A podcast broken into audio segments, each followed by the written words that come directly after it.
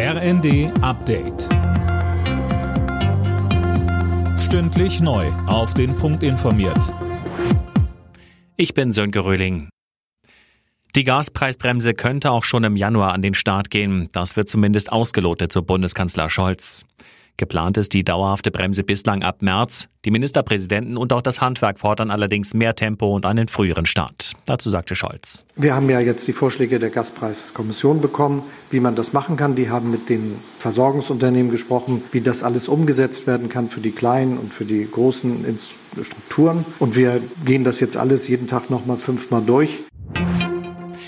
Die beiden möglichen Anwärter auf das Amt des britischen Premierministers Johnson und Sunak haben sich am Abend getroffen. Das berichten die BBC und die Sunday Times. Die beiden gelten als aussichtsreichste Kandidaten. Noch hat aber keiner von ihnen offiziell seinen Hut in den Ring geworfen. Außenministerin Baerbock und Verteidigungsministerin Lambrecht wollen die Ukraine mit deutlich mehr Geld militärisch unterstützen. Von Finanzminister Lindner fordern sie eine Aufstockung des Budgets im kommenden Jahr, berichten mehrere Medien.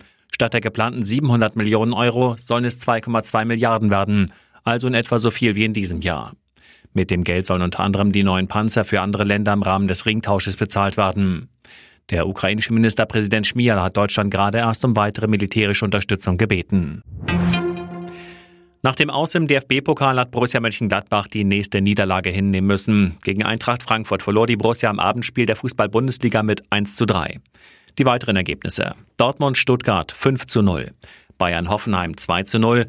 Augsburg-Leipzig 3 zu 3. Freiburg-Bremen 2 zu 0 und Leverkusen-Wolfsburg 2 zu 2. Beim Formel 1 Grand Prix in Texas hat Carlos Sainz im Red Bull die Pole Position geholt. Sein Teamkollege Max Verstappen startet von Platz 2, Lewis Hamilton im Mercedes von 3. Sebastian Vettel geht von Platz 10 ins Rennen, Mick Schumacher von Platz 18. Alle Nachrichten auf rnd.de